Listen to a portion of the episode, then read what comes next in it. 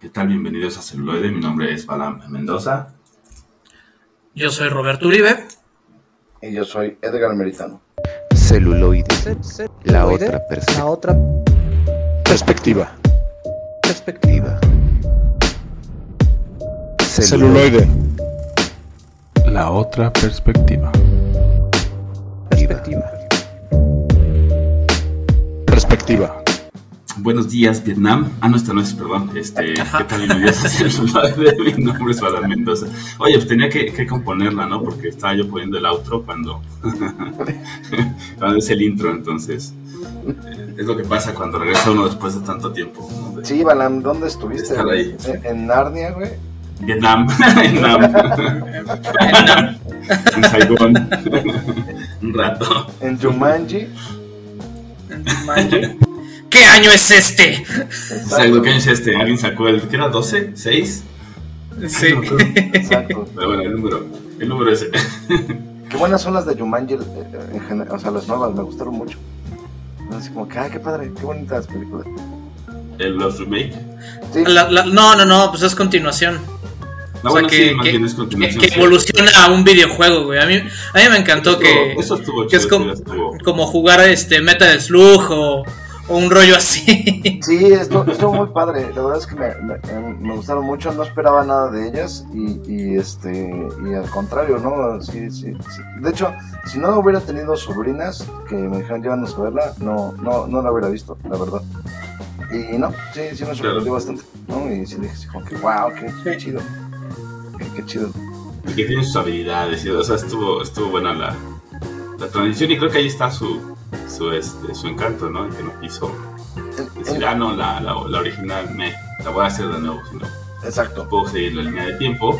Pues entonces no, no afectas al original, ¿no? No le tiras nada al original. Y, y cualquier cosa, pues la magia hizo que evolucionara de un juego de mesa a un videojuego. Sí, pero no se Claro. siente forzado, ¿eh? No, no, no, no, no, de- de- dentro de la... Si penetramos en la ficción,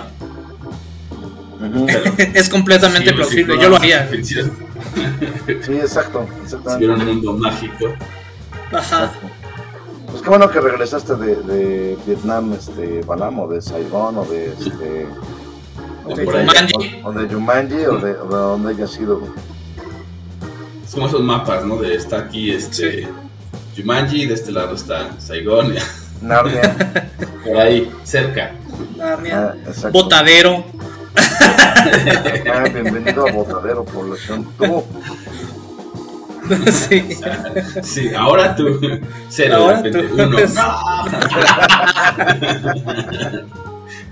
Yo te regresó a población cero otra vez, entonces, bueno. Parece Sí. que el orden del universo Está está, regresando.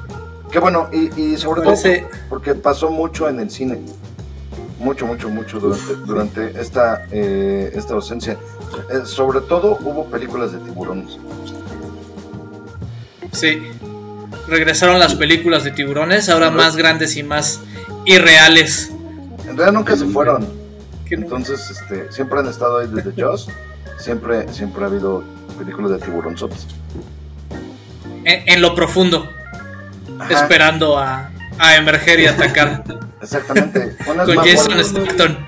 Unas, mejo- unas mejores que otras, la verdad, pero, pero más bien unas peores que otras, pero, pero siempre ahí acechando. que- Sí, siempre acechando. echan en la oscuridad profunda. Ajá, dicen que La verdad está bien interesante, ¿no? Porque pueden ser enormes, ¿no? Pero los puedes detener con tus pies. Sí.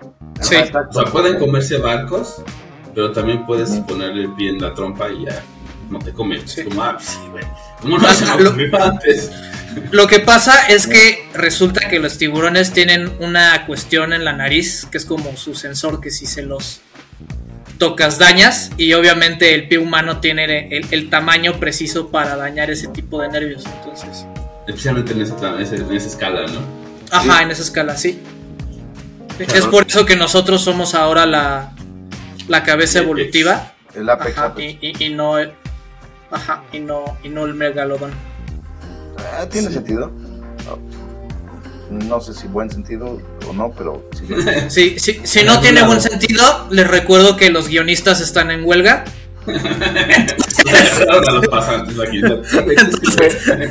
Pero. Es una saga de Megalodon, güey. ¿Qué tan difícil puede ser? Sí, sí. Tenemos a Jason Statham, o sea, güey. Ah, güey, se escribe solo, es- se escribe solo, la neta. Ni siquiera necesitas inteligencia solo. artificial. Es más, no necesitas inteligencia. No, Artificial, ¿no? Ajá, artificial o no. Exacto, o, o orgánica. No importa si es eh, eh, de carbono o de silicio, no, no la necesitas.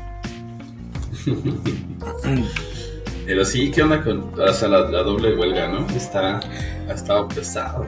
Hay Doble huelga que Un elefante en la. Ajá. Hay doble huelga que está a punto de transformarse en triple huelga porque ahora los animadores este, están formando su propio sindicato.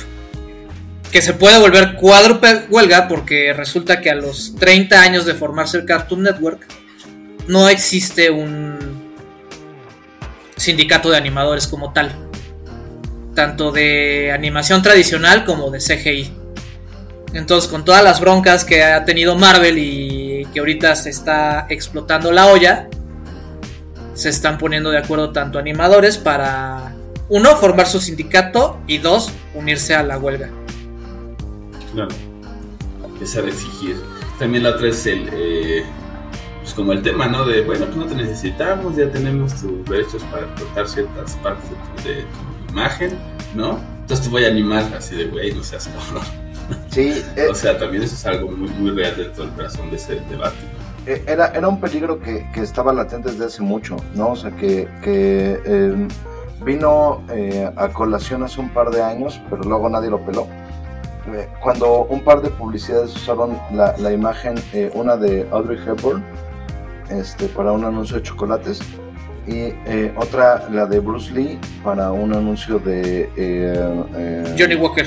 de Johnny Walker Blue Label, ¿no? Y entonces, el, o sea, vamos, se ve, se ve interesante, se veía falsón, todavía está hablando hace como unos 10 años más o menos, eh, pero lo puso en debate, ¿no? Así como que, bueno, ok, ¿no?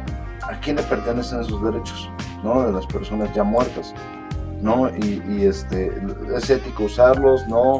Eh, eh, puedes reconstruir y, y hacer una nueva película de Audrey Hepburn, por ejemplo, ¿no? O de, o de cualquier otro actor eh, ya fallecido, eh, cuáles son las consecuencias económicas de hacer eso, etcétera, ¿no? Eh, pero supongo que el debate en aquel entonces se, se dejó de lado porque no existía todavía la tecnología para hacer las cosas, digamos, eh, eh, bien, que se sostuviera y que, que, este, y que fuera posible. Hoy en día eso que, pudo haber parecido ciencia ficción, eh, sí es algo verdadero, latente y que pues nada más es cosa de hacerlo, ¿no? O sea, de decir como, bueno, a ver, pues vamos a hacer una película de, mm, no sé, de Carrie Fisher, por ejemplo, ¿no? Que también estuvo, eh, se revivió un poco dicha polémica durante el estreno de, de Rogue One, ¿no? Donde se, se hizo un, un este, CGI de Carrie Fisher y otro de Peter Cushing, este, eh, como, como personajes de, de- de la, como sus personajes de la saga, ¿no? Como Grand Moff Tarkin y, y, este, y la princesa Leia. Y, y, y bueno, no, o sea, pues todos lo vimos y dijimos, ay, qué padre o no, y se ve medio rarito y listo, ¿no? Pero de repente eh, entra ese debate, no nada más a las personas muertas, las vivas, ¿no? Y, y- y, este, Sí, no era suficientemente preocupante, es bueno. O sea, es preocupante, pero no hay alguien afectado en vida, ¿no? Pero Ajá, exactamente. oye, o sea, Aunque de todos modos, o sea, si usan el, el- la, la, eh, la efigie de, de, no sé, tu papá, tu abuelo, probablemente tú seas el heredero de sus derechos, ¿no? De, de- o, o o- debería ser. o- ajá, o deberías, eh, eh, o sea, vamos, sus descendientes ostentar el, el, este, los derechos de los usos de su, de su imagen. Nada más, como obviamente no había pasado, no, no es un problema que se hubiera planteado, ¿no? Sí, no, no existían estos debates, pues era como, me. Sí, que exacto. empieza a suceder, es como, ah, tal vez no es lo mejor. Exacto. ¿Quién debería ser el dueño de esa imagen y de sus derechos? Sí, pero bueno, insisto, el, debate eh, hoy en día es, pues, quién el o sea, eh, tienen el derecho los eh, eh, eh, los estudios de usar tu imagen, hasta qué punto son derechos inalienables o, o no, o sea, puedes ceder los derechos o no, porque si, si si fueran inalienables, entonces aunque yo te firme lo que sea, eso es como el derecho a la libertad o, este, vamos, no, aunque yo los quiera ceder, no los puedo ¿no? No se puede. Ajá, exacto, ¿no? Pero, pero vamos, al final de cuentas, este, eso pues, no, no, no se había legislado, no se ha legislado porque pues no existía el motivo para hacerlo. hacerlo. Que de hecho eso es un buen, este, o sea, ahorita me acordé justo de que estaba viendo la, la última temporada de Black Mirror y más allá de los comentarios sobre ella, creo que cabe destacar el primero, ¿no? Pues el primero, que habla de esto de, la imagen, ¿no? Donde dice, pues tú firmaste un contrato, ¿no? Y habla mucho de eso, de, la imagen, ¿no? tú firmaste que podemos usar la imagen libremente, ¿no? Entonces, este, pues creo que en eso sí, eh, como que llega a remarcar justo este tema o este debate de, sí, lo cede y puede hacer lo que quiera, ¿no? dice, pero es que no soy yo. Sí, pero tú hiciste tu imagen para que nosotros como Streamberry, ¿no? Como este mímica de, Netflix mismo, este, pues pueda explotarlos en cualquier momento, ¿no? Entonces, eh, bueno, no sé si lo han visto, pero pues empieza como este tema medio distópico entre están masando todos los episodios casi en tiempo real en la vida de alguien más, ¿no? Entonces lo que pasa el día, por ejemplo, de esta persona, pues, lo actúan en, la, en el streaming, ¿no? Eh, con inteligencia artificial. Y es como, pero es que está haciendo cosas horribles, ¿no? Está defecando en público, está haciendo cosas, cosas así. Sí, pero es mi imagen, ¿no? O sea, dice Salma Hayek, sí, pero tú firmaste que podemos explotarla de manera libre, a casi, casi a perpetuidad, y etcétera, ¿no? Y entonces, pues sí abre este tipo de cosas, porque digo, nosotros no vemos ese tipo de contratos, ¿no? Donde a lo mejor sí ya, ya son así de, pues, casi no sin límite, pero sí como durante 10 años puedo explotar tu imagen, ya sea de manera tal, tal, tal, o sea, enumerado con hasta inteligencia artificial y puede ser con ciertas exclusiones, obviamente, pero sí está medio, o sea, sí, sí estamos entrando en cosas de repente muy, muy distópicas, ¿no? O sea, que antes pensaríamos era como de, de Black Mirror. Y, dracónicas en ese sentido también, ¿no? O sea, contratos eh, eh dracónicos. Eh, eh, donde, obviamente Soy dueño de tu imagen a a 100 años, ¿no? Ajá, y voy a hacer, como, como bien es lo que yo quiero y, si, y esto puede incluir, deja tú que alguien esté afectando en público. Cuestiones ya de no por, ¿no? De, de este... Sí, más severas. Ajá. ¿no? Y, y, entonces, pues bueno, a lo mejor tú en ese momento lo cediste porque o no leíste o porque lo necesitabas y pues ya valió que eso, ¿no? o también porque no existía la tecnología, ¿no? Entonces yo, yo creo que dijeron, bueno, pues sí, pero pues ¿qué, ¿qué, será una foto, ¿no? No es lo mismo una foto también a, oye, es que ya pueden hacer un video, oye, ya, ya te pueden revivir. Y entonces pasarían los actores a ser como de dominio público como las novelas, ¿no? O sea, después de 90 años, o, creo, creo, que son como 100 años, ¿no? O sea, después de 100 años ya, pues, ya son de dominio público la mayoría de las obras, a menos que tengan por ahí algunas eh, como cláusulas especiales, no sé. Que, nuevamente tiene que ver con un, con un derecho, eh, perdón, con una legislación, una jurisprudencia sobre derechos humanos, ¿no? Hasta qué punto otra imagen te pertenece a un muerto, ¿no? Y, y este y, si le pertenece a la familia. No sé, es un largo etcétera, no soy abogado, pero pero me parece. No, pero es una discusión interesante, sí, Me parece Ahí sí, tú escuchas este, abogados, por favor, quédense esta discusión. Sí, porque al final de cuentas, el, el, o sea, lo que ocurra aquí va a marcar justo el, el este. La pauta para lo que siga. Exacto, el marco de jurisprudencia para lo que, lo que continúe, ¿no? Y este, y pues bueno, pues a ver, ¿no? O sea, cómo cómo, cómo acaba esto. Al final de cuentas creo que eh, también son problemas de primer mundo, ¿no? Y que nuestra propia industria todavía no los, no los eh, sufre. Eh, pero pues eventualmente tal vez ocurra. O no sé si por cuestión de la, de la huelga de, de Hollywood, como ya ha pasado antes en la historia, recurran a sus equivalentes mexicanos. Amiga Marta. yo creo que yo, yo, iba, yo iba para ese punto, ¿no? O sea, por, un lado tenemos el, tema de que no se había visto una huelga de este tamaño desde que salió el formato beta, que también era una cuestión de reproducción de imagen, de cuántas veces me van a consumir la película desde casa. Y por otro lado es, este, ahora con todo este mundo del streaming, y que todas estas productoras están jalando eh, contenido de fuera de, de Hollywood, los productores, o eso dijeron, que ellos tenían material sin recurrir a los actores, digamos, de Hollywood, fácil para dos años, ¿no? Como queriendo meter, meter presión. O sea, le quedó de su No te y- necesito. Ajá, exacto, ¿no? No te necesito. No te necesito Sí, porque... Y, y de hecho, este, la producción de La Casa del Dragón ha sido muy criticada por la gente de Hollywood. Pero pues resulta que La Casa del Dragón no es una... Aunque, aunque se consume y... Y se renderea, por así decirlo, en California. En su mayoría es una producción inglesa. Entonces no ha parado su, su proceso de, filmación y de y de producción. Sí, exacto, lo, lo, lo cual eh, eh, pues le quita un poquito la hegemonía a Hollywood, ¿no? O sea, porque pues, resulta que, que los países son independientes y tienen sus propias legislaciones, sorprendentemente, ¿no? Entonces, este, el, eh, esto abre el debate a, a otras, a otras cosas, ¿no? Como, ok, voy a producir así como offshore, ¿no? En, en barcos, este... en barcos de, de- de En aguas producción- internacionales, en aguas eh, eh, internacionales donde puedo suspender la gran mayoría de los derechos, ¿no? Este, Ajá. ahí voy a hacer los renders, este, ahí voy a filmar. tenemos a México que siempre han trabajado bien y por una fracción de lo que le pago a cualquier otro empleado aquí en Estados Unidos. Sí, claro, dile a, dile, a- Una fracción. dile a- Ajá, dile una de- fracción. De Laurentis, por ejemplo, ¿no? Que producía un chingo en México, ¿no? Este, Ajá. y- y que- o, o- o llamar a los O a equivalentes. John Carpenter. A John Carpenter también produce un montón aquí exacto. En los- en los- lana se le hacía.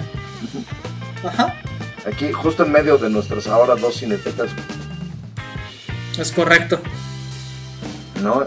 En- en- entonces el, el- el, este, este, el debate se complica con las legislaciones internacionales y eh, probablemente, eh, eh, voy a insistir, aca- acaben usando a sus equivalentes mexicanos. ¿no? ¿sí? Entonces eso lo, lo veremos. Lo veremos en estos próximos meses. Y si Balam no vuelve a perderse en la jungla, los tendremos al tanto de las siguientes notas audiovisuales. Quédense y sigamos escuchando en este regreso de los chefs. Aquí en celuloide. La otra perspectiva.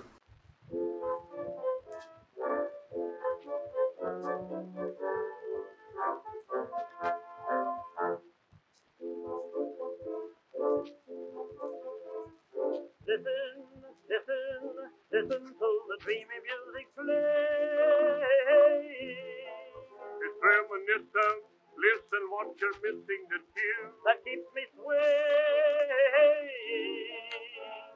Gee, but that music sounds so sweet. I can't keep still, Henry, upon my feet. Cause ragtime music to me is such a perfect treat. Yes, it certainly can be beat nowadays. At a ball, you're feeling kinda blue. That's true, Harry. Just listen and I'll tell you what to do. What is it, Will?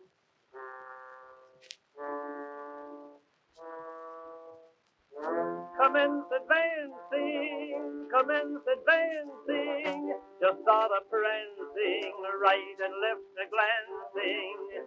A moosey dancing, slide and glide and trancing. You do the tango jiggle with the Texas Tommy Wiggle. Take your partner and hold her, lightly enfold her. A little bolder, just work your shoulders, snap your fingers, one and all, in the hall and the ball. That's all. My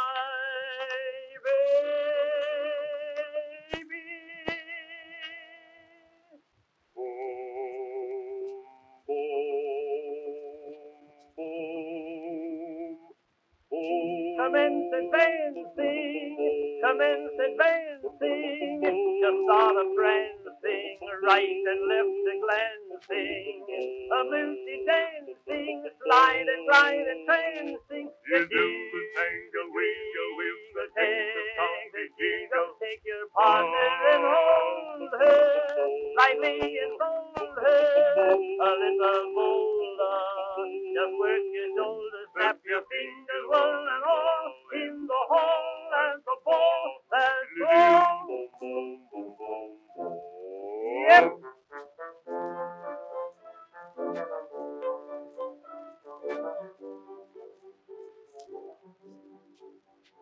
Who do you suppose I saw this morning, Harry? Well, I have no idea. Who was it, Harry? The Rockefeller. Oh, John D. Rockefeller? Well, I'd love to have seen him. He's an old friend of mine.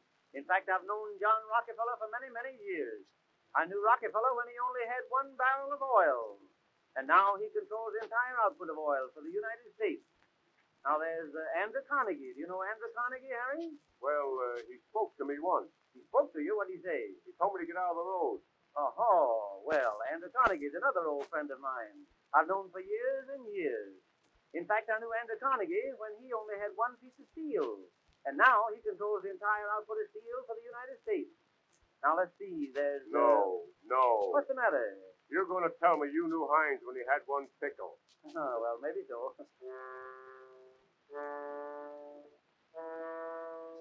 Commence advancing, commence advancing, just start a prancing, right and left a glancing, a moosey dancing, slide and glide and prancing, you do the tangle, wiggle, wiggle, take, wiggle, take your partner and hold her, lightly and her, a little bolder, just your shoulders, your fingers, one and all, in the and the ball and all.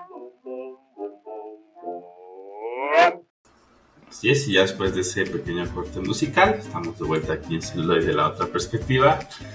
Eh, y pues bueno, supongo que podemos, eh, ya que vimos sobre el elefante en la habitación de lo audiovisual, podemos pasar tal vez a algo que hayamos visto, ¿no? Puede ser, ¿qué, qué han visto durante esta larga pausa en Saigon? En mi caso,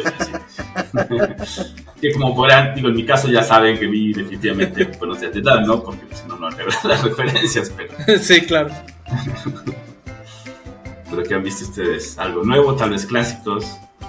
Un poquito de Bueno, todo. pues yo me, yo me topé con una serie bastante buena en HBO. Por cierto, HBO patrocínanos. Ya sé Oh. que están sufriendo económicamente, como todos los Pero servicios de igual es pero solución. ajá, Ah, la solución es celuloide. Y me topé con una serie que ahorita ya va en su cuarta, quinta temporada, que se llama Barry. Es una comedia bastante negra de un gatillero, si podemos hablarlo, ex militar. Recordando que Balam viene de Vietnam, pues él viene de Afganistán. Y se transformó en un pistolero bastante efectivo. Pero pues que de repente se topa con las bellezas de la actuación y el mundo en Hollywood. Y entonces dice, de aquí soy, pero pues no deja de ser un gatillero. Entonces, ¿cómo va a equilibrar su vida normal? O Su pasado. su, su- su- su pasado con el mundo este, de actuación en Hollywood. Entonces nos topamos con un montón de situaciones muy oscuras, irónicas y ácidas, en las cuales vemos como por más que quiere salir este sujeto de este mundo de asesinatos, es el excusado tapado, ¿no? O sea, por más que le giras y por más que dices, oye, ya se va a destapar, ¿no? Siempre hay algo que regresa, siempre hay una situación. Entonces, si les gustan este tipo de series como Mejor llama a Saúl, este Breaking Bad y Lo Soprano, Barry es para ustedes. También si les gusta You, porque ah, lo, lo padre de, de este es que realmente los personajes no, no buscan esa empatía, ¿no? O sea, llega a haber un momento en que dices, bueno, pues igual, pues sí tiene su corazoncito, o igual y- intenta ser una buena persona, pero las acciones hablan. por sí mismas. por sí mismas, ¿no? Y, y te dejan en claro que por más que quieras empatizar con un gatillero, pues es, imposible es imposible. Tiene demasiada sangre en sus manos. Es correcto. Oye, me, me, pasado es demasiado oscuro. me, me recordó eh, eh, tu resumen o reseña a, a esta película de Luc Besson de, que se llama Una familia peligrosa. Debe ser como de 2014, una cosa así, donde un, un, este, un mafioso eh, está en el programa de protección a testigos eh, y, y se va a vivir a Francia con toda su familia, ¿no? Es, además es este Robert De Niro, ¿no? Y entonces, eh, eh, vamos, las cosas se van complicando porque los mafiosos lo encuentran y él pues, finge tener una vida normal, ¿no? Pero pues no puede hacerlo, al final de cuentas es un, mafioso, ¿no? Y la familia también lo es, ¿no? O sea, la hija, el hijo, de repente tiene toda una, una red de distribución de, de no por en la, en en la, este, en, la preparatoria y tiene guardaespaldas y matones, ¿no? Y todo eso. Si no la han checado, véanla, es divertidísimo, es una comedia negra muy al estilo de los sopranos y este eh, y, muy muy buena, ¿no? Con, con este con, Robert De Niro y, y el y este eh, el, el- el que siempre sale de agente, eh, que sale en el fugitivo, Tommy Lee Jones, ¿no? O sea, que, que es como el, el icono de, de los de- de- del- o sea, nació para ser un federal, ¿no? Sí, tiene una cara de, de ver sus papeles, joven, y lo estoy investigando, y sé quién eres. y- Ajá, exacto. Entonces con Tommy Lee Jones en, en su en su eterno papel de, de, de agente y este y pues es muy buena. Digo no que la haya revisado ¿no? Nada más, eh, tu narración me, me recordó un poco a esa película y es muy divertida, sumamente divertida, muy oscura. Ah, pero está, está chida. ¿no? Es una comedia negra. Ahí pueden tener el formato de me quiero hacer binge watching, ¿no? Me aviento la serie, son cuatro temporadas, ¿no? O, Sí. o es algo más cortito para ir introduciéndose Exacto, paulatinamente exacto. ese, ese mundo. Y bueno, yo, yo vi, eh, lo cual, eh, em, el estreno que no podía faltar del verano, el otro estreno que no podía faltar del verano, que pues, fue Oppenheimer, ¿no? Y, este, y, y me parece que es una película extraordinaria, eh, con una fotografía muy buena. Salud, Borre.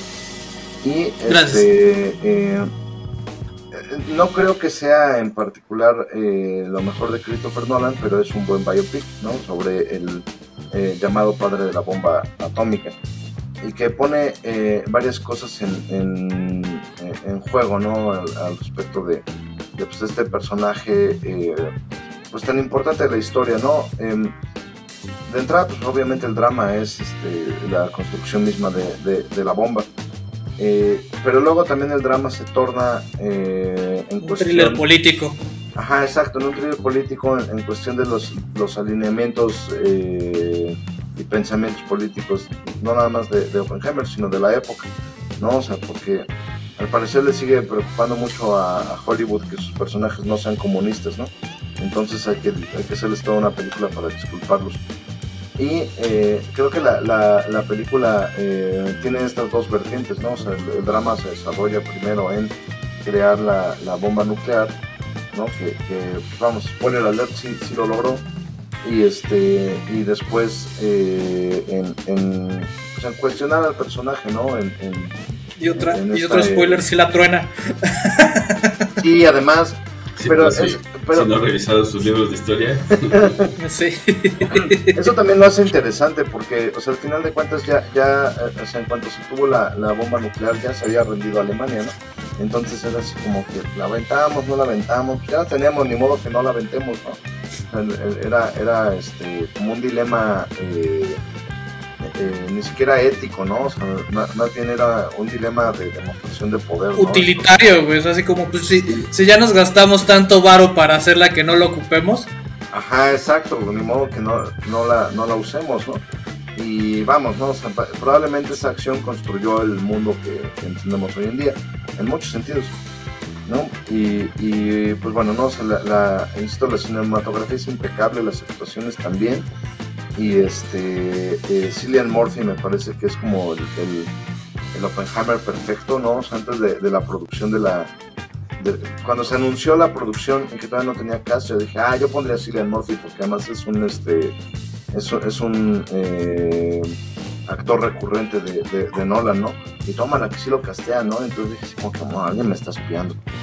Eh, y probablemente porque era Oppenheimer y todo eso, ¿no? Pero el, punto es que la, la película eh, me parece innecesariamente larga, aunque no es mala, ¿no? O sea, sí, sí fue como... eh, también su- sus movimientos muy propios de- del director de Christopher Nolan en cuestión de tiempo eh, me parecieron redundantes un poco, ¿no? O sea, pudieron haber contado la historia lineal y no pasaba nada. O sea, no, no es como, como, como Interstellar, que sí se mete en cuestiones de, de- de relativismo temporal, ¿no? O sea, en cuestiones de, de física.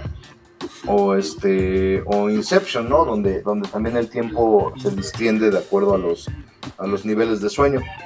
En, en este caso, eh, pues no me parece que fuera necesario, la verdad, ¿no? Y, y- y- y lo he confirmado con otros, eh, con otros amigos. La verdad es que el, el- estos movimientos temporales, flash, flashback y flash forward, terminan confundiendo más que ayudando a la historia, ¿no?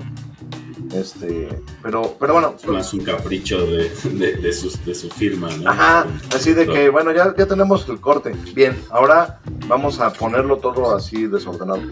¿no?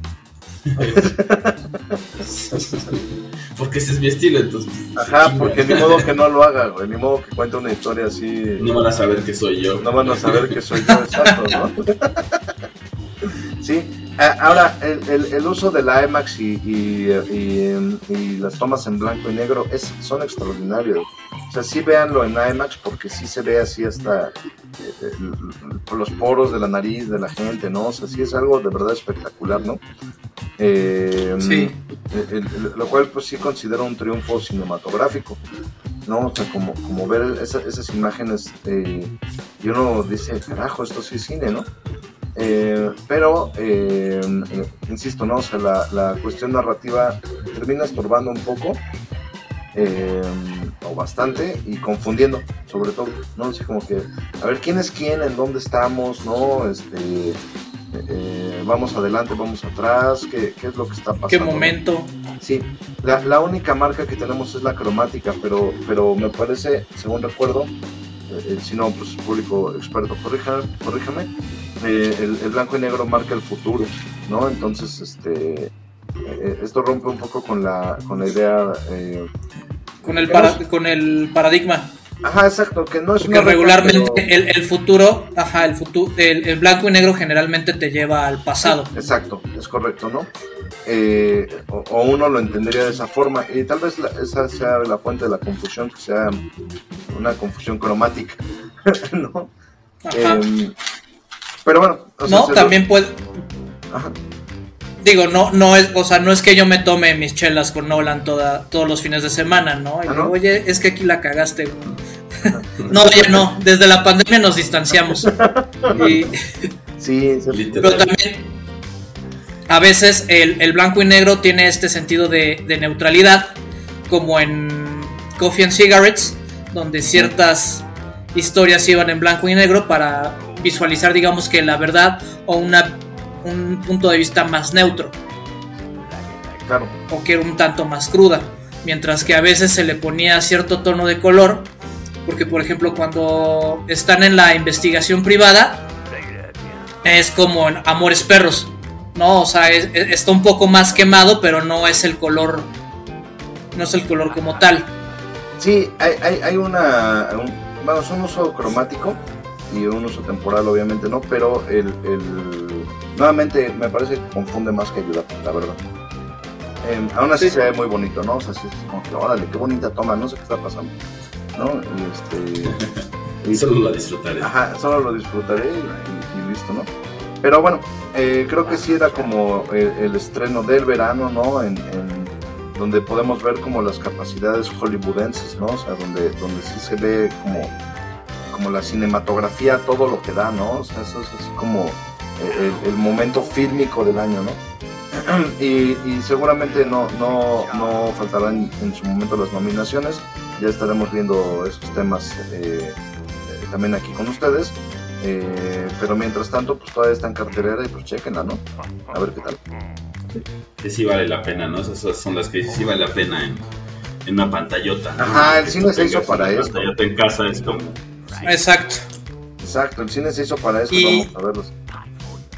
Y ya si quieren complementar y tener su, su clase de historia, después de ver Oppenheimer, lo que pueden ir a ver en su casita, ponen YouTube y ponen La tumba de las luciérnagas o en este pequeño rincón del mundo, que justamente es la visión japonesa de lo que pasa con Es el La- otro lado de lo que pasó. el otro lado, exactamente. Fíjate que esa parte en cuestión de la película, digo, spoiler alert, ya se estrenó hace un rato, así que si no la han visto, lo siento, pero, pero no, no es que no estemos este, eh, hablando de esto a tres semanas de su estreno.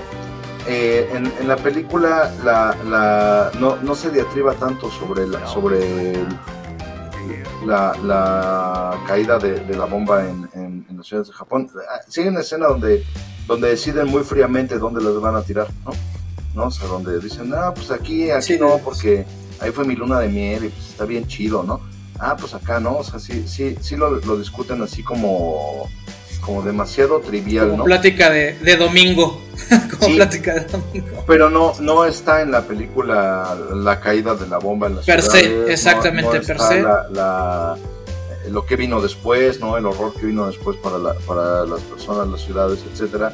¿No? O sea, todo eso eh, eh, yo creo que deliberadamente no, no, no lo cuentan, pues, o sea, no, no es parte del drama, porque al final de cuentas el drama se trata de la persona, ¿no? Eh, eh, y de, y de- Sí, de del, la del creación- conflicto moral.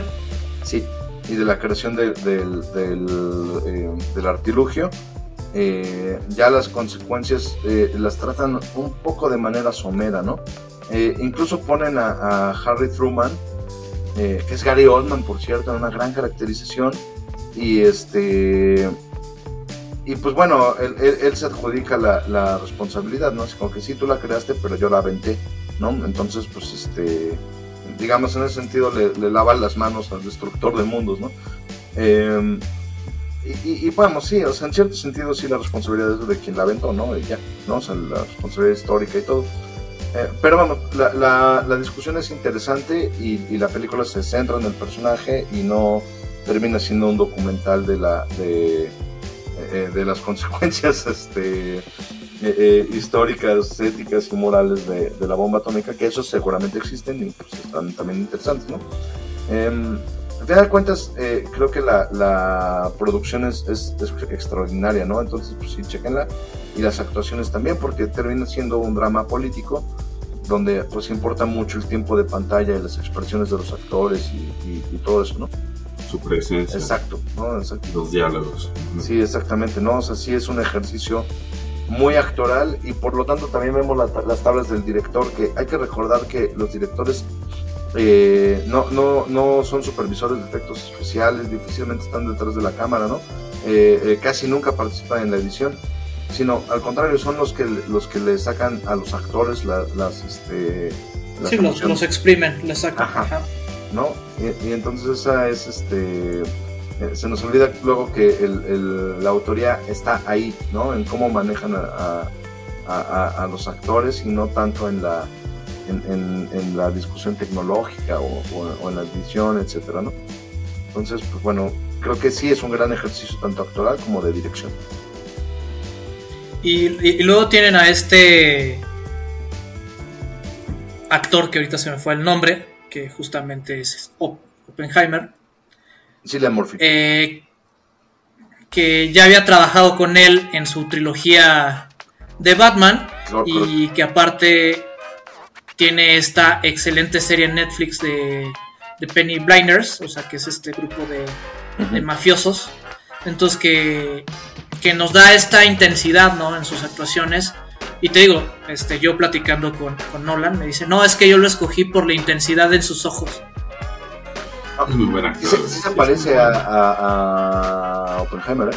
Sí, a- a- a- ajá, o sea, no, no, no lo tuvieron que caracterizar así como que mucho, nada más lo, lo achinguentaron o lo envejecieron un poquito. Le pusieron un sombrero y listo, ¿no? Ajá, exactamente.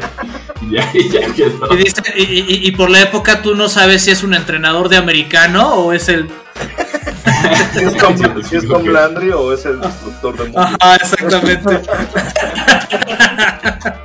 Sí, la, la película también cuenta eh, con, con Robert Downey Jr. en un papel muy interesante como, como un rival político de, de- de Robert Oppenheimer. Y, y, y vamos, es quien, quien, perdón, spoiler alert, termina siendo como, como el, el, pues, el rival, el villano, ¿no? El, el, este, el antagonista de la película, ¿no? Eh, también eh, pon- ponderándolo de manera histórica, ¿no? Entonces eso también es este eh, es bastante interesante sobre, sobre todo cómo se manejaban las políticas eh, en Estados Unidos posguerra y durante el macartismo, ¿no? Sí, claro. Que digo, al final estaba pensando, digo, yo, no- yo todavía no la he visto, así tengo que, que hacer toda esa parte. Digo, no me la quiero perder justo en la pantalla grande, pero ahorita que mencionabas que sale Gary Oldman, ¿no? Y es que es un drama político, pues también estaba yo revisando la de, la de Churchill, ¿no? Por Ajá. ejemplo, donde sale Oldman, que dices, güey, o sea, este güey, o sea, es muy cabrón. Verdad es que Oldman también es muy bueno. Sí, es un titán, ¿no? O sea, sí, sí es... eh, Sí, o sea, tiene un rango enorme, o sea, que de, de Drácula a, a- a Churchill, ¿no? Y pueden ser protagónicos, pueden ser eh, de villanos, soporte y tiene unos grandes hace- villanos, el, el- el Norman Stanfield de, de este en el perfecto asesino, ¿no? O sea que, que, Que Sí. justamente la, la película es muy interesante por eso, ¿no? Porque pondera éticamente al asesino eh, con el policía que debería ser el bueno, ¿no? Y no, uno termina empatizando con el, con el asesino al final de cuentas. Sí, ¿no? Exactamente. Y entre eso, pues también nos podemos ir hacia ciencia ficción, ¿no? En este quinto elemento, o sea, dices, no, eso está muy cabrón. Pero, pero el tema de, de- de enfocarse como en el drama, ¿no? Y en, en el tema político y en las estrategias también es como otra forma, igual en, esa, en la de Churchill, pues no vemos como tal el tema de bombardeos, no vemos como tanta acción, entre comillas, como por ejemplo en, en Dunkirk o en alguna de estas otras, ¿no? de 1917, que si ves la, la, la, la- La batalla, ¿no? consecuencias. Ujú. Digo, acá en Churchill sí de repente sí, sí mete como ciertas escenas de bombardeos para justo recordarte, pues sí, por, por momentos severos, ¿no? Que de repente se puede olvidar eh, simplemente por la distancia, ¿no? Es decir, a ninguno de nosotros nos tocó eso. Entonces de repente ponerte esas cosas, ¿no? Es- esas pequeñas escenas donde dices, pues sí, o sea, sí fue algo como nunca se había visto, ¿no? Sí, claro. y tuvo estas consecuencias, ¿no? Entonces, pues sí, pero, pero se enfoca mucho más bien cómo son todos estos movimientos atrás de todas estas acciones ya más específicas de bombardeos, de mover tropas y todo demás. y que también te da una profundidad, porque dices, de repente pensamos, o igual también nos distanciamos de ese tipo de personajes, ¿no? De, pues, simplemente tienen todas las características de, de liderazgo y lo que quieras y ya, ¿no? Y es como no, o sea, también tienen su propio, su, su vida personal, tienen todos estos problemas y eso también te acerca mucho a estos momentos sin ese, esa distancia tanto del tiempo y del que son personajes históricos y que eso los hace como muy muy muy ajenos y los acercas y, eso también es interesante como para volver a, poder tomar eh, esas discusiones no éticas de bueno y por qué se hizo esto por qué pasó tal y, este, y que pueden seguir estando muy relevantes no o sea Sí, claro. temas de por qué se crean ciertas cosas y que no se discuten en el momento, o sea, se tiene que sacar, ¿no? O sea, es incluso ahorita eh, con la inteligencia artificial, a lo mejor dices, bueno, ¿cómo comparas la bomba atómica con la inteligencia artificial? Es bueno, pues, si hay algo, una discusión. Porque, porque son, son hitos, ¿no? Son hitos que, que, que marcan tu, tu contexto. A, a mí, en este caso, dentro de la película, me gusta mucho estos contactos que tiene con Einstein, ¿no? O sea, porque justamente Ajá. Einstein fue el que, el que, el que abre la puerta a este nuevo mundo, pero dice, yo fui responsable de, de mi ecuación o de la, la ciencia en mi época, pero esta ya no es mi época es tu época, entonces tú te tienes que hacer responsable de, de tus avances, de tus logros. Sí, claro, eso, eso es muy interesante. También eh, creo que la, la discusión en, en, eh, dentro de la época, la discusión científica en la época, ¿no? O sea, de, de, de entender Ajá. cosas como, como de repente, eh, ahora le dividieron el átomo, ¿no? Eso no se puede, ¿no? Y que, y que van rompiendo la- la- las barreras científicas, ¿no? Para la, Sí. comprensión y la aplicación directa con fines bélicos, ¿no? De, de cosas teóricas. Eh, eso sí también está en la, en la película y es sumamente interesante.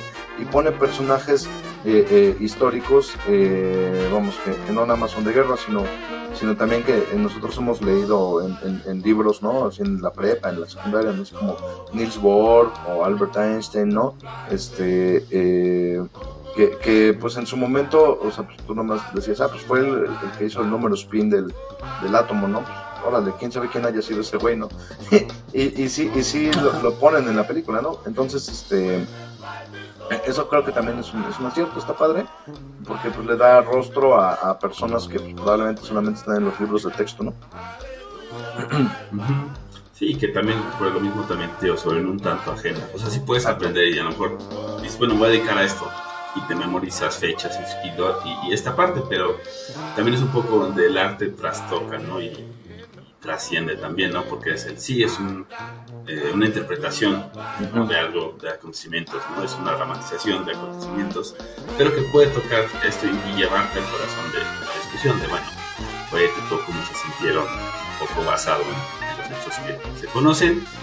Y al final también como que, o sea, siento el, el que te deja, ¿no? Eh, como con esta sensación de, bueno, ¿cuál, cuál fue, o sea, cuál, cuál hubiera sido, si hubiera sido él, ¿no? O si hubiera estado participando, cuál hubiera sido mi decisión, cuál hubiera ¿no? sido mi camino de acción, etcétera. Especialmente sabiendo todo lo demás, ¿no? Y que también de ahí se asocia hacia, pues, la famosa frase, ¿no? Y, y demás frases que el mismo Oppenheimer después dijo, ¿no? Después de conocer los resultados de, de la utilización de esta, este artefacto. De este Y, artefacto pues bueno, si ustedes si ustedes vieron la la película o están a punto de verla, compartan sus sensaciones a contacto arroba celuloide.life donde los escucharemos. Igual acérquense a nuestras redes sociales, a Instagram, Facebook y ahora X, puesto que Twitter ha muerto. Sí, muchas cosas pasaron desde que te alejaste, Balam. Eh, por ejemplo, Ya sé, por eso no me puedo ir de vacaciones. probablemente tu, tu ausencia mató a Twitter. güey. Sí. Le puso una X literal. así. Fue, fue, fue un efecto mariposa. Vamos a un corte y regresamos con más anécdotas y resucitaciones aquí en celuloide. La otra perspectiva.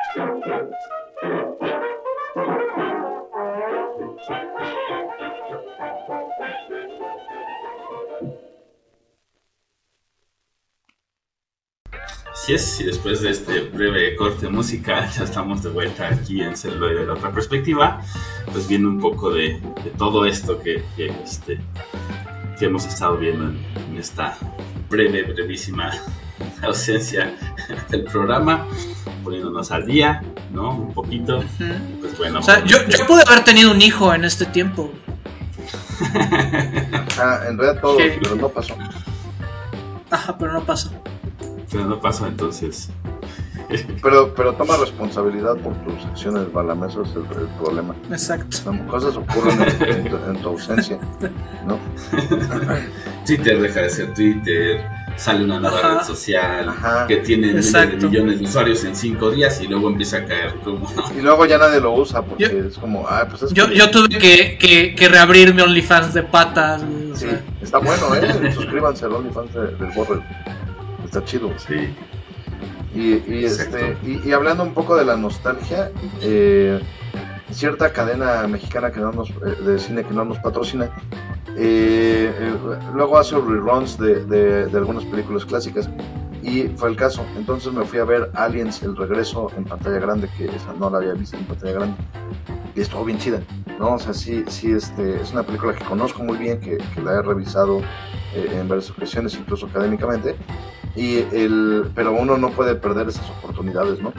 Eh, ya había visto también en algún rerun y una nueva edición la, la, la de la 1, Alien 1, el octavo pasajero. Eh, y el, el, este, y Alien 3 la vi en cine, ¿no? En su momento. Entonces esta me faltaba, la verdad, ¿no? Y, y no, es, es bellísima, bellísima en, en pantalla grande nuevamente, ¿no? Así es, es algo que, cuando pasen estas películas hay que, hay que revisarlas en el cine, ¿no? Porque sí vale mucho la pena. De hecho, lo que deberían hacer es este un on demand, ¿no? O sea, ¿sabes qué? Propongan una peli y se compran los derechos, lo que sea, y se pone. O sea, por ejemplo, un clásico, ¿no? Que estaba yo revisando por ahí, decíamos en las pláticas de, de producción para regresar a hacer el programa, pues que estaba viendo Espartaco, ¿no? O sea, Espartaco en cine es Exacto. uno, algo que no, o sea, simplemente no nos tocó, ¿no? Pero nada más el poder verlo en ese formato, o sea, ¿cuántas personas dirán, sí, yo dame uno, por favor, dame dos boletos, ¿no? O sea, Sí, sería una forma Pues- también de revivir la, la, la, que las personas vayan al cine, ¿no? Decir, bueno, vamos a hacer estos reruns, vamos a hacer una votación a través de las páginas y, y así, ¿no? Y traer clásicos y cosas que son impresionantes. vale mucho la pena porque eh, además hay, mucha, muchas personas que no eh, que, que- que- no han revisado estas películas, pues no, aunque estén tal vez en plataformas o lo que sea. Eh, me, pasa mucho con mis alumnos, un saludo si me están escuchando, de repente estoy hablando de una película o lo que sea y, y- sus caras de "A huevo, claro, el resplandor, ¿no? O ¿Quién no la conoce, no? No la han visto, ¿verdad? No, pero he oído de ella, ¿no? Así, he, he- he Vi el. Es famosa. Vi el TikTok. Vi, vi el TikTok, ¿no? Y entonces como, no, no me veanla, ¿no? Veanla, veanla eh, en Blu-ray o como ustedes quieran. Pero si la ponen en cine, ah, wow, ¿no? O sea, eso, eso, este... eh, eh, Llama también. Exacto, es otra, otra circunstancia. También me tocó en algún punto hablando del resplandor, ver el resplandor en, en, en cine hace un par de años la- la- la- No, la escena, la secuencia inicial en cine debe ser es, es, es extraordinaria. sublime, sí. pues. Si, si en la claro. pantalla, una pantalla pequeña es grandiosa, pues en eso es todavía mejor. Sí, entonces verla Porque como se hay que recordar Sí, sí. que, que el, este año no, no ha tenido esos blockbusters o esos blockbusters tan esperados de otras épocas, ¿no? Entonces realmente Correcto. a la gente nos está costando ir al cine. A, a mí me tocó ir a ver The Big Lebowski y es así como de... Siempre que puedo, pues la, la voy a ver. Y más en cine. También pusieron eh, eh, durante tu ausencia, Madame, eh, Club de la Pelea, no pude irla ver en cine, pero eh, estuvo también eh, Tiempos Violentos, No. Pulp Fiction. Y, y, y- y además, además de ser obviamente maravillosa, eh, la fui a ver con una amiga y recordé el, el- la sensación de verla por primera vez porque esa también la vi en el cine. Y, y, este y cómo marcó mi vida por completo eh, eh, Pulp Fiction absolutamente ¿no? en, en- en muchos en muchos aspectos y, y creo que eso o sea lo- lo- vamos he visto Pulp Fiction muchas veces no pero nada más estar de, de- de regreso en la sala me trajo así los flashbacks de, de cuando la vi por primera vez exacto no Transporto. Exactamente, ¿no? Entonces sí hay otra sensación y otra y otra intención en, en- en la, en la sala de cine. El, eh, eh, decía Marcel McLuhan que el medio es el mensaje, ¿no? Y entonces eh, eh, al momento de, de estar mediatizada de otra forma o de verla eh, como su intención original, pues, eh, eh, en lugar de nuestras casas, este, pues vamos, sí hay otra, eh, una transformación de dicho mensaje, ¿no? Entonces, este, Sí, claro. Y digo, no es tampoco que, que- que no haya contenido que sea interesante, ¿no? En otros formatos, pero pues también tiene un, cierto algo, ¿no? O sea, es, sí, por ejemplo, ahora, ¿no? Que pues tenemos arte digital y todo esto, y tiene un encanto propio, pero también de repente el, el- el ver, pues no solo obras que obviamente vienen desde tiempos antiguos, pinturas y demás, sino también los artistas que siguen pintando, pues tienen algo, no sé, que dices, bueno, sí, a pesar de que tengamos toda esta tecnología, también es interesante ver el uso de, de materiales físicos y toda esta parte. correcto. Entonces es un poco para mí eso, ¿no? O sea, sí, podemos tener contenido eh, que puede ser viral y puede ser muy entretenido y puede ser muy, de muy corta duración. Es interesante ver, pero también hay cosas que, que, pues, verlas en esta pantalla enorme y justo en este ejercicio de, de comunidad, ¿no? Porque pues, al final vas y estás con otras personas y, no, y no necesariamente las conoces, podrás conocer a una si vas con, con alguien más, o dos, o tres, o así, pero no vas a conocer a las, no sé, 100 personas que caben en un- una sala de cine, como nos ha tocado, a, creo que a todos, incluso a la audiencia, de que esté lleno el cine ver los momentos o así, ¿no? O sea, incluso escuchar las risas. Claro. O sea, como todo ese, ese ejercicio es totalmente diferente a, verlo en tu casa, ¿no? A verlo en tu móvil, a, etcétera. O sea, tiene una magia propia. Sí, sin duda alguna. Sin duda alguna. Y, y este. Y pues bueno, el punto es que eh, chequé esta película de James Cameron. eh, eh, que, que creo que. Vamos, comparándola con sus últimas obras, me refiero directamente a Avatar, que, que pro- probablemente tiene eh, pues, muy buenos efectos especiales y lo que sea. Eh, creo que en, en- en este caso el trabajo sí, es, sí está en el guion. Obviamente hay efectos especiales y acción, pero el trabajo está directamente en el guion y es extraordinario. ¿eh? Es, es- es muy, muy, muy buena película y, y sin duda alguna la consideraría mucho mejor que cualquiera de las dos de Avatar. ¿no? El- el- incluso el propio Avatar retoma eh, eh, cuestiones ¿no?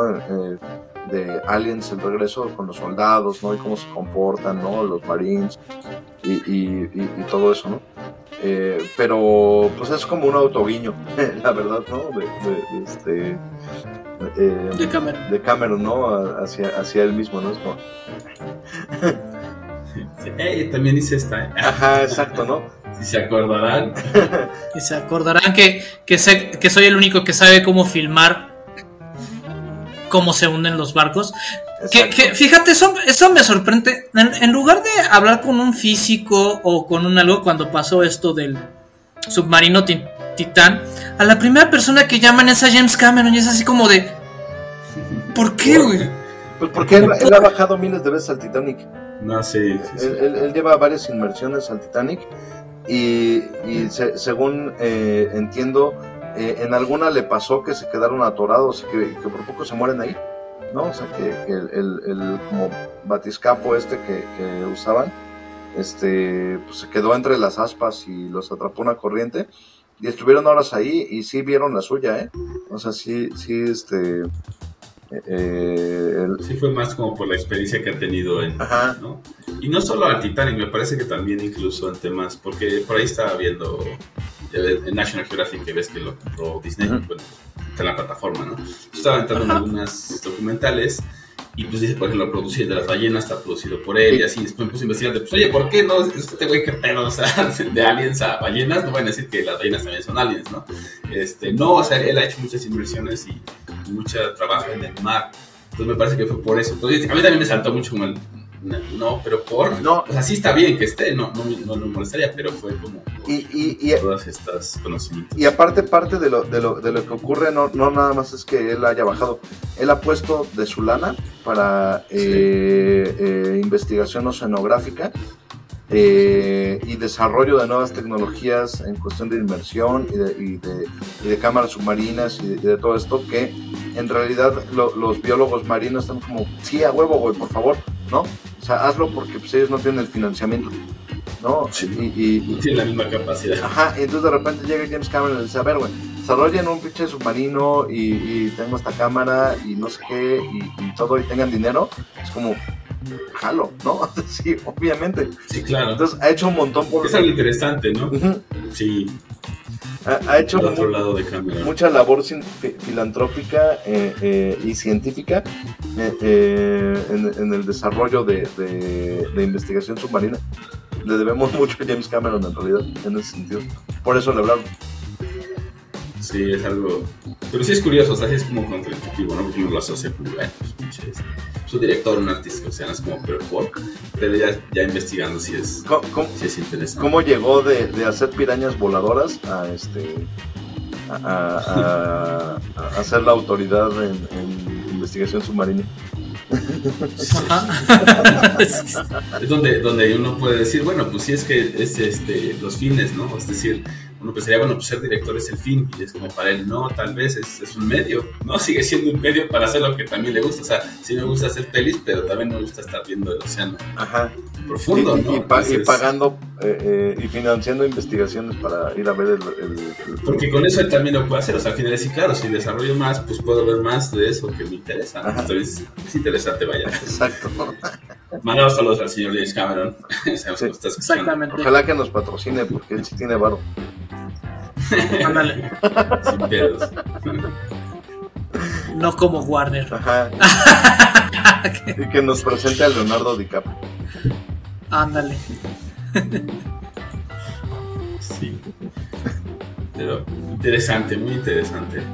ah, es- todo este, todo este tema incluso de, de la Titanic y bueno, del mar, por supuesto.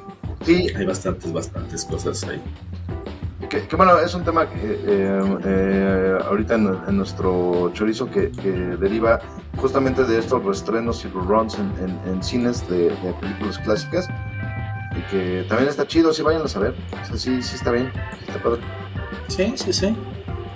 Es una bonita experiencia. Sí. Me gustaría que pusieran clásicos. Cuando, cuando pusieron a Hitchcock en la cineteca yo no pude ir. Y sí, me, y sí me arrepiento porque, porque sí tiene películas maravillosas, la verdad. Pero sí vi varias de Kubrick en su momento cuando también las pusieron en la, cine- en- en la- en la cineteca y sí fue una experiencia extraordinaria. ¿eh? Sí- Sí, no, y, y, y aparte la, la, la exposición que, que montaron Era maravilloso, fue maravilloso. valía Porque, cada minuto. Cada minuto. sí, cada centímetro cuadrado de esa exposición fue maravilloso. La verdad. Un saludo a Kubrick donde quiera que esté. quiera que esté.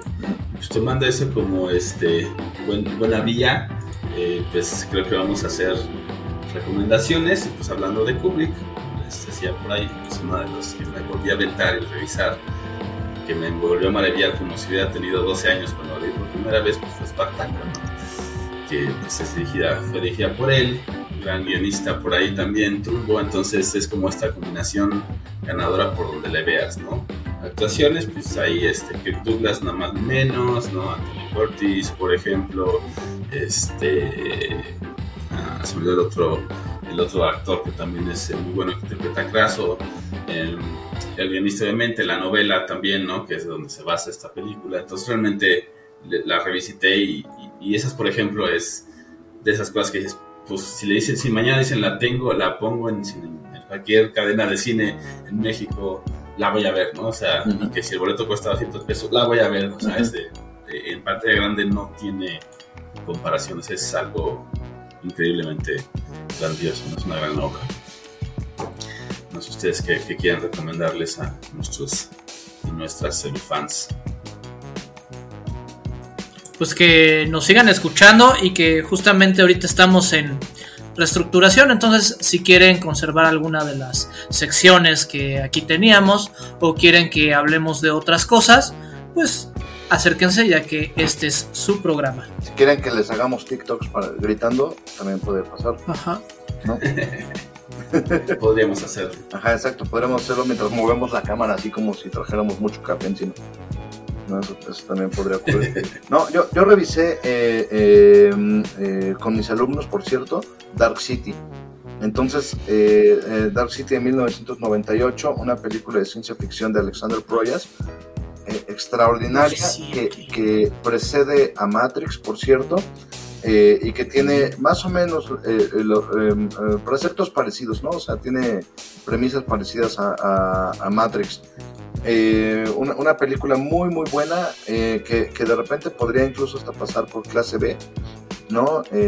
Y que tiene efectos especiales que la verdad ya se ven bastante, este, bastante viejitos. Eh, en cuestión digital, los efectos prácticos son extraordinarios, ¿no? Eh, obviamente, ¿no? La, eh, inmanencia del efecto práctico es como eterna, ¿no? Y, el, digital no, el digital sí caduca. Pero eh, el Dark City de, de, Proyas es un- una, una película sumamente interesante que justamente plantea un, un, este pues una, una ciudad distópica, ¿no? Donde, donde el tiempo parece no pasar y siempre, como lo bien lo dice el nombre, eh, todo parece estar a oscuras, ¿no? Y, y comienza siendo tal vez un drama policíaco y rápidamente nos damos cuenta que no, ¿no? O sea, que se trata de algo más. Se las dejo de tarea porque es extraordinaria y no les cuento más porque sí, sí vale la pena que, que la disfruten. Cómo me gustaría volver a ver Dark City por primera vez, ¿no? O sea, es- es la primera vez que veo esta película. Eh, porque eh, esta, ¿no? Sospechosos comunes, ¿no? O sea, hay varias películas que la primera vez que la ves es como, como algo, ¿Qué es esto? Como, como wow. Está increíble, sí, es de. ajá, ¿Qué acabo de ver? O sea, no manches. ¿Por qué no lo había visto antes? exacto, como Memento, ¿no? O sea, películas así que, que, que son de, de, o sea, que su primera vez es demasiado mágica. Y bueno, las siguientes obviamente son buenas, ¿no? Pero, pero sí es como, Pero sí, la, la, la, la primera vez de ciertas películas es como, ajá, como wow. Exacto, y esta Dark City es una de ellas, ¿no? Entonces, este, pues yo se la recomiendo mucho, revísenla, eh, búsquenla. No sé en qué plataforma esté, o si acaso está en alguna plataforma. eh, No está en plataforma como tal. porque, Hay que recurrir a la... Porque pues, Ajá, yo la tengo en, Blu-ray, ¿no? Y, y ya. ¿no? Pues cuando quieran venir a la Cineteca Americana pueden también hacerlo, agenden su sitio. Pronto el link. Y pues bueno, me, me subo a tu tren y dentro de esa misma línea no es tan trascendental como Dark City, pero el piso 13 también. Ah, no mames, sí. Ajá. Es que esa trilogía, El piso 13, Dark City y Matrix, o sea, ver, verlas seguidas es- también es un. Sí. Yo, yo, yo sumaría eh, a, a- a esa- a- a esas películas también eh, eh, Nirvana, que también es del mismo año, por cierto, y Johnny Mnemonic, Ah, sí. ¿no? Johnny Mnemonic también. Ajá, que, que, que también pues trata eh, eh, em, pues, temas así como que van sobre la conciencia y todo eso, ¿no? Entonces, este, curiosamente todas comparten, compartieron tiempo, ¿no? O sea, se- eh, eh, salieron sí, como- sí, sí, son, como- son cuasi contemporáneas, Ajá, con uno o dos años de diferencia, este... eh, eh, previas a Matrix. Ajá, exacto, pre- todas previas a Matrix, ¿no? Es que Matrix culmina en 99, según yo, y las demás son Sí. 98, 97 y Mnemonic 95, algo así. Exacto, ¿no? Entonces ya Viejita de este, de este bloque. como, como que como que Matrix condensa a todas ellas, ¿no? Y, y, y- y- y lo, y lo hace muy bien, además es una obra maestra, por supuesto, ¿no? Este, pero, pero retoma, Y- incluso retoma eh, sets de Dark City, ¿eh? Sea, Y, eh, y ya sin, dentro de ese mismo mundo y esa línea, tengo que mencionarla. Existence de David Cronenberg. Ah, sí, sí, claro, sí, sí, por supuesto. Háganse un mini maratón. Sí, sí, sí. Aunque, Mi- mi- mi- mini, mini maratón, fuck the reality. aunque, There is no reality, fuck it. aunque existen, sí, de, de David Cronenberg, sí, sí eh, desentona en, en estética, ¿no? El- la- la- Sí. las men- Sí, las mencionadas sí, sí son oscuras, sí, sí son este eh, como neo-noir incluso, ¿no? O sea, eh, son este... Ajá, exacto. eh, eh, o sea, versan- son muy expresionistas, ¿no? Como neoexpresionistas. Y, eh, y Existence no, ¿no? Existence sí le pertenece a la nueva carne directamente, ¿no? Sí, cierto. Que, que, por cierto, la otra semana me toca revisar con mis chamacos Videódromo, ¿no? Entonces también. Este, Ah, no, Sí, sí, lo- exacto. La conexión. ajá, exacto, haciéndome publicidad a mí mismo, porque si no, ¿quién lo va a hacer? Y bueno, este a nuestros celus y las celufans es un gusto tenerlos de regreso. Escúchenos, compártanos. Yo fui la resurrección de Roberto Uribe. Yo fui eh, el, eh, la, la versión de Edgar Meritano peleando con tiburones. Y yo fui la versión de locutor desde Saigón, aunque diciendo buenos días Vietnam, de Juan Mendoza. Gracias y hasta la próxima. Gracias, bye. Celuloide.